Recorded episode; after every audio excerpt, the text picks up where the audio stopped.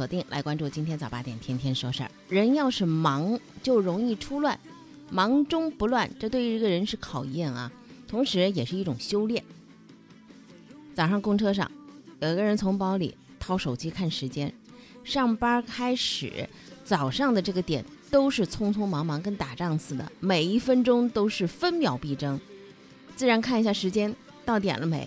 然后呢，就听他拿出这个呃包里拿出之后啊，看看了一眼，然后啊的一声，吓我一跳，还以为他时间来不及了。再仔细一看，哦，明白了，为什么呢？他手里拿着一个空调遥控器，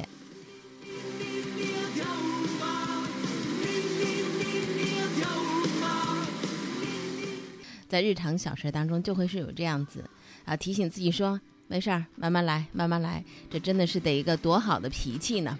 天气情况怎么样呢？你也别着急，你也别忙，忙也没用，因为这由不了你自己来说了算的。昨天晚上的那场雨，让我们感受到了，感受到什么呢？这连续下雨，要是下个一两个小时，雨量比较大的话，对我们这个城市来讲，着实是一种考验。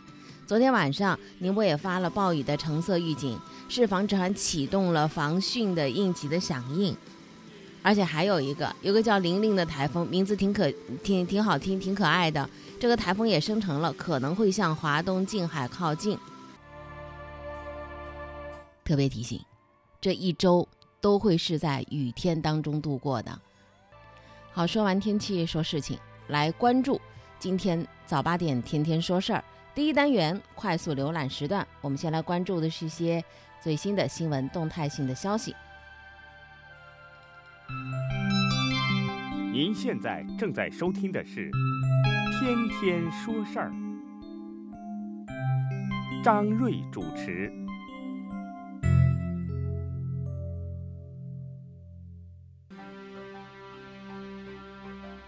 国务院办公厅印发《体育强国建设纲要》，到二零三五年，经常参加体育锻炼人数比例达到百分之四十五以上，人均体育场地的面积达到二点五平方米。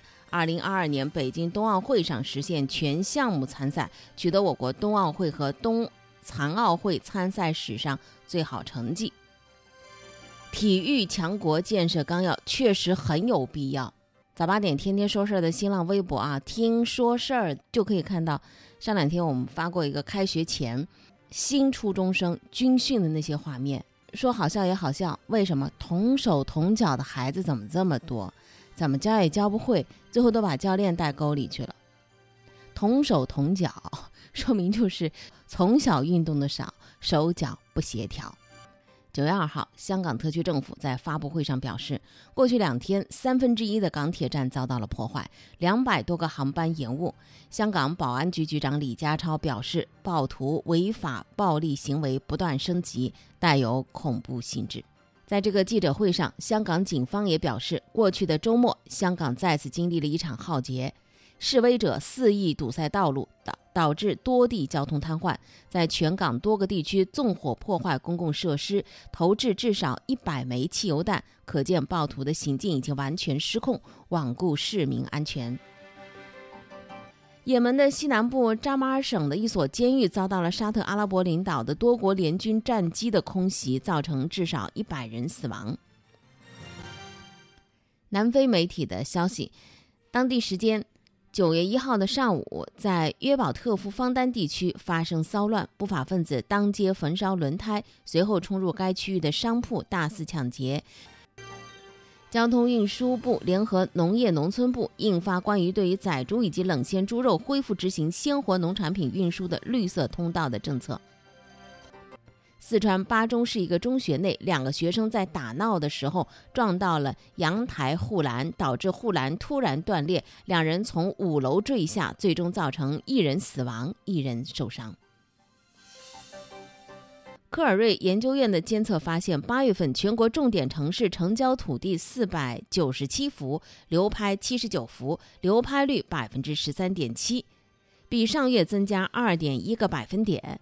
八月份全国三百个城市土地市场整体成交量环比减逾三成，成交均价同比小幅上涨，土地出让金总额同比环比都缩水。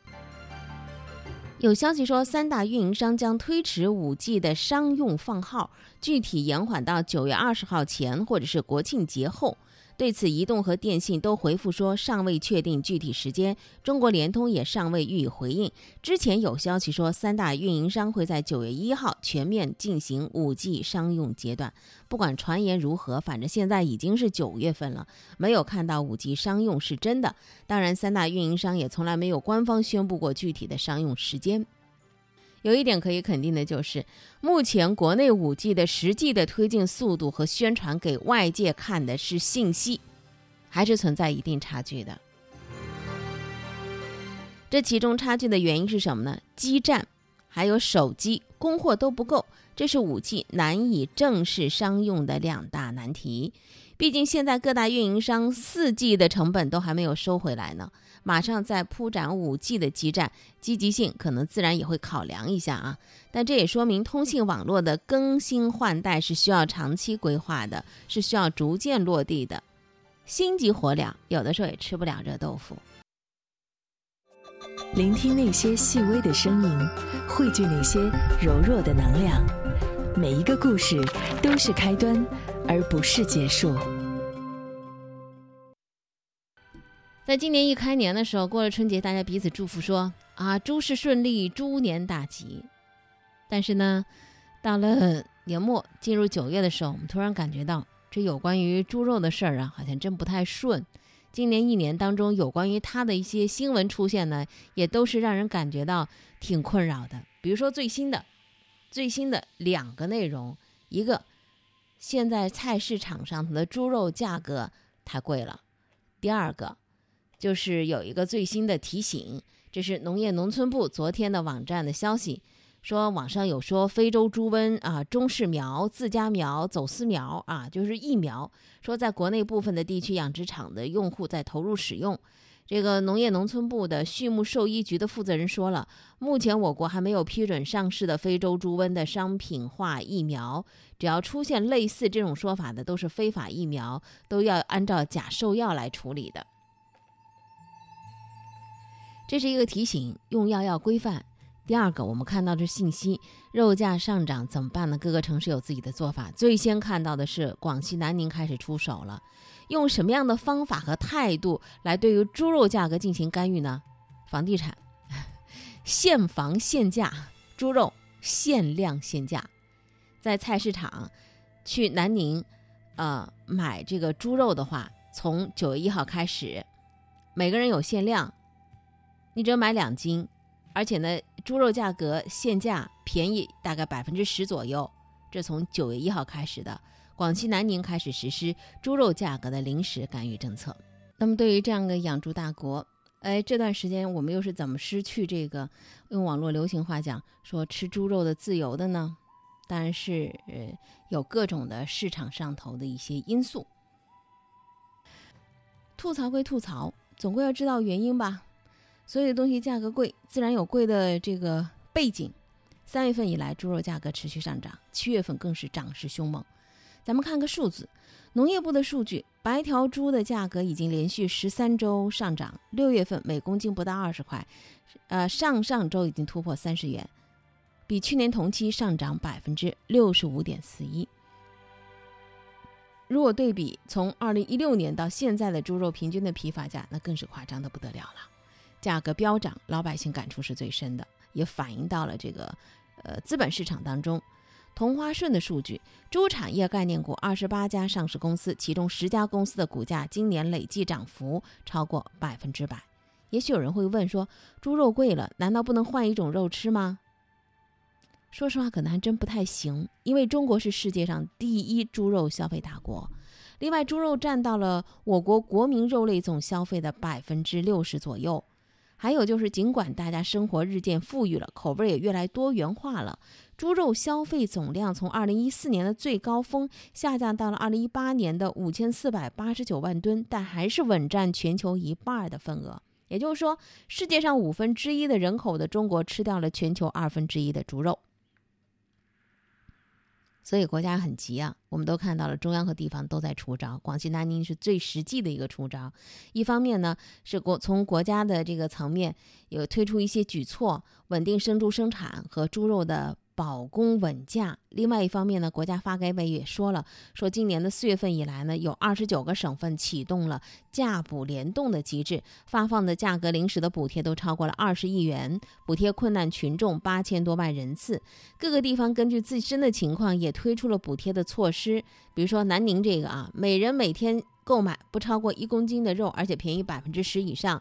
福建的两个区县相继也推出了猪肉补贴，其中的三明市的明溪县，在八月十七号到十月七号期间的周末和中秋国庆实行平价猪肉销售。莆田的历城区在九月六号开始会给予四项猪肉产品的每公斤四块钱的补贴，当然补贴呢都是限购的，价格。贵的离谱了，很多人喊着说我吃不起肉了，也有人喊着说，哎，我要么改行去养猪吧。那么好问题来了，就是这个价格飙涨背后的真相到底是什么？国家政策怎么样去影响养猪产业？未来猪肉价格能回归正常吗？来听一下业内人士啊他们的观点啊。首先，这个自由是如何失去的？那么在这个行业内的养猪领域业内的人士，当然。他们首先提到的就是非洲猪瘟了，这是价格上涨的核心的原因。中小散户对金融服务的依赖程度是很深的，但养猪贷款很难，活物不能抵押，受制于资金和养殖技术的问题。因为疫情退出的散户，你要再恢复生产是很困难的。所以国家政策再好，措施很好，但是目前养猪的风险是非常高，中小规模的养殖户都亏不起。还有养殖户有另外一个难处，就是猪场感染非洲猪瘟，对于赌上身家性命的养猪人来讲，那真的是致命打击啊！所以呢，导致一些养猪人失业也是事实。如果没有这个黑天鹅事件，那么，呃，对国家猪肉供给可能也没有这么大的影响。当前经济下行的压力日渐增大，老百姓呢对物价上涨呢也是比较敏感，所以这个猪肉价格的持续上涨，让大家担心的就是它不利于居民生活质量的改善，还会对 CPI 的上升带来比较大的压力。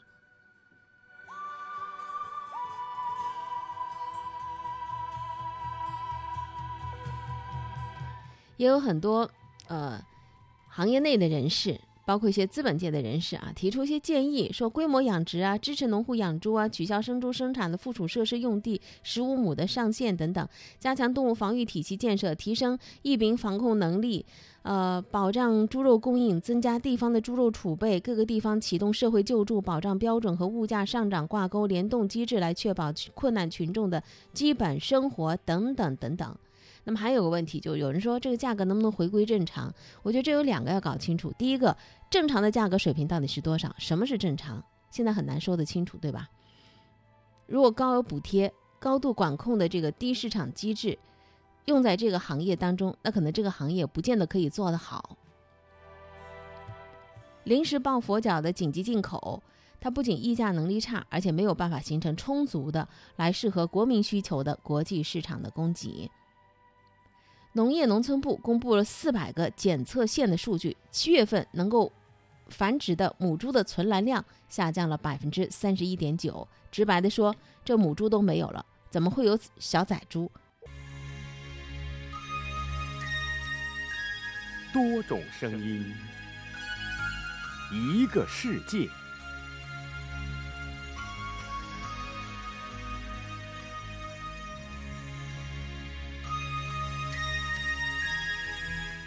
多种声音，一个世界。养一个孩子得多少人？您看开学了没？开学，呃，尤其是上小学的第一天，或者说上幼儿园的第一天，一个家庭当中有多少家长来送孩子上学，你就可以感受到一个孩子得多少人来养了。自从有了坤宝，爷爷奶奶放弃了自己的爱好，全身心的照顾孩子。姥姥姥爷提前退了休。我们现在呢，就等于是我和他姥姥要是在一起的话，一个是。呃，保洁员，一个呢是育儿嫂。这天周二，姥姥负责育儿工作，奶奶当保洁，两位老人分工明确。在姥姥看来，教育是要从娃娃抓起。在孩子三岁之前，潜移默化的，呃，让他养成一个学习的好习惯。我们大家都挺注重培养他这点儿。与姥姥观念不同，军人出身的奶奶则更注重让孩子生活有规律，做事有规矩。我们是我们的，他是他自己，他是孩子的，单独做这都是。每天一日三餐，每餐都要做两顿，一顿是没有盐的营养儿童餐，一顿是大人吃的正常餐食。两岁之内呢，不要吃盐，因为对他的肾呐、什么的负担太重。所以呢，我们现在就是等于给他呢单独做饭。一天来讲，我们要做六顿饭。闭上小围嘴儿，一口饭一口菜啊。喝 这一大，吃的多棒啊！宝宝有进步了。吃完就洗洗嘴。洗完。对，洗完了吧？在他六个月的时候吧，我们就开始就让他自己是收拾自己的玩具，就他玩完了以后，给他买的小的小的整理箱，让他把东西给放回去。每天基本上就是不到六点就起，一直到晚上八点钟算下班。咱们干什么去啊？妈妈可惜。只有等到屈丹和老公下班了，奶奶和姥姥才能下班。妈妈。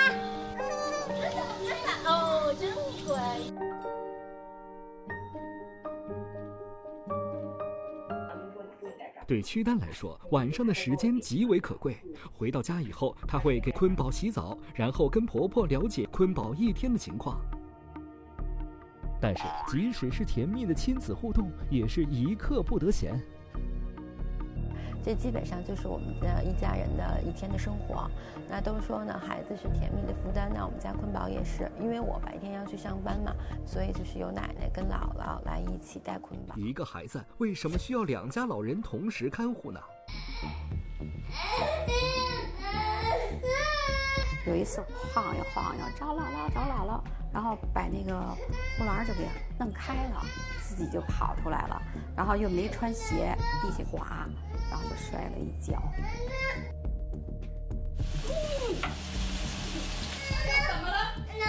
我哎呦，尿花花了！哭了哭了哭了！哎呀，行行行。所以这个也是属于不太安全了嘛，因为他大了，不像小时候，不敢放他一个人在那儿了。然后就一般的就两个人看的时候比较多了。虽然孩子的到来给两家老人带来了很多的欢乐，但也同样带来了牵绊。我退休嘛，我就想就着年轻，可以看看祖国大好河山，每年都出去两次三次吧。但是有孩子以后就不行了，呃，基本上就是全都是一心一意的都扑在孩子身上了，多少还是有遗憾的。因为必定来讲嘛，我年龄也大，呃，你想等到帮把孩子都带大了，我想我可能出去的机会也就不多了。刚才我们声音单元分享的是一个中国家庭的保姆式的照护模式啊，一个孩子，六个大人伺候着，啊，挺真实的写照。一家人全围着一个娃转，养娃的主力几乎都是老人。虽然说是一家人的心头宝，但这七口之家出生的孩子身后围着六个大人，看上去挺幸福美满的，但背后是不是也有点难言之苦呢？你们家的孩子到底要几个人带呢？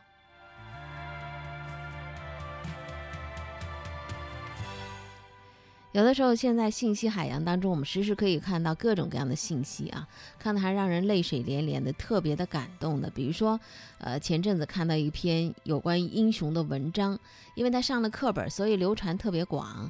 最近呢，还有自媒体把它做成各种各样的一些表现的形式，更是感天动地了，煽情效果特别佳。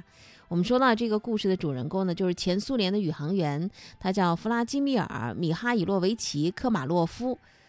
他是第一个因为载人航天遇难的宇航员。那么那篇文章的标题打的是“悲壮的两小时”，讲的是一九六七年苏联的联盟一号宇宙飞船升空了，宇航员科马洛夫排除了诸多的技术故障，奇迹般的控制住了飞船。在返回大气层之后，科马洛夫突然发现，不管用什么样的方法也打不开降落伞，这就意味着什么呢？没有办法减速，飞船将要带着人一起坠毁。文章到这儿全是真的，没错。都是真的，而接下来，作者的想象力实在是太爆棚了。我们必须在今天的节目当中来做一个纠偏啊！作者想象力说什么呢？说莫斯科广播电台的一号男主播向全国人民发布了沉痛的讲话。因为无法排除的故障，飞船和宇航员将不能够正常着陆。现在飞船只剩下两个小时了，接下来就是生命最后的两个小时。然后呢，他说：“一个英雄向国家亲人告别，对责任和爱的时间配比。”这个时候，全国的电视观众都在看宇宙飞船的返航情况。科马洛夫看见了家人，但他平静地控制住了自己，选择先向首长汇报飞行故障情况，接受国家领导人授予的苏联英雄称号，然后再和老母亲、妻子、女儿一一的通话，交代后事。这篇文章特别煽情，尤其是在最后这个点啊，跟老母亲啊、跟妻子啊、跟女儿啊通话，交代后事。挺圆满，不留遗憾的毁灭。我们也希望真的是这样的，但事实是这样吗？我就纳了闷儿了。那些自媒体的人想象力好丰富哦，编剧也不敢这么写的，他们都敢。联盟一号飞行是什么时候呢？那是在冷战期间，苏联为了和美国竞争登月而进行的绝密行动。可能电视直播吗？不可能。而且哪里来的两小时？从发现打不开降落伞到坠毁丧生，只有十多分钟的时间。当时空军现场指挥官说需要研究急救措施，随后就掐断了通讯联系。在生命的最后时刻，这英雄没有见到任何人，更无从说留下了什么遗言。他是孤独地消失在了世界的尽头。而在失事几个小时之后，塔斯社才把这个不幸的事故公之于众的。更为严酷的真相，是出自于多年以后了。有一本书，书的名字叫《新人》，尤里加加林传奇背后的真相。这本书里头披露说，当时加加林和科马洛夫都被指派参与这项任务，他们都知道飞船不安全。科马洛夫知道自己可能会死，但他拒绝退出这个任务，因为加加林是他的替补，他不想让朋友去送死。四年之后，他的名字登上了月球。美国阿波罗十五号登月了，宇航员把一个很小的铝制的雕塑倒下的宇航员放在了月球上，旁边呢是刻着一串英雄名字的纪念碑，其中就有科马洛夫。这才是真的英雄的故事。有没有感觉到这真的英雄的故事更 man 呢？更悲情、更悲壮、更令人敬仰。前段时间有一组数字说微信的阅读量越来越低啊，数额也越来越低，往下降的趋势很正常，因为假的多了嘛。当你知道什么是真的时候，你就不会把假的当宝贝了。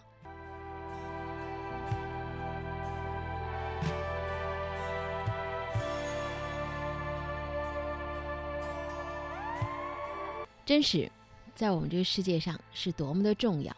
真诚也是多么的稀缺，所以我们热爱它。感谢收听今天早八点天天说事儿节目，生活比新闻更精彩。养几个孩子是我人生的愿望，我喜欢他们围绕在我身旁。如果这纷乱的世界让我沮丧，我就去看看他们眼中的光芒。总有一天我会越来越忙，还好孩子总是给我希望。看着他们一天一天成长我真的忍不住要把梦想对他讲总在他们的身上看到自己过去的模样对自己对人生对未来。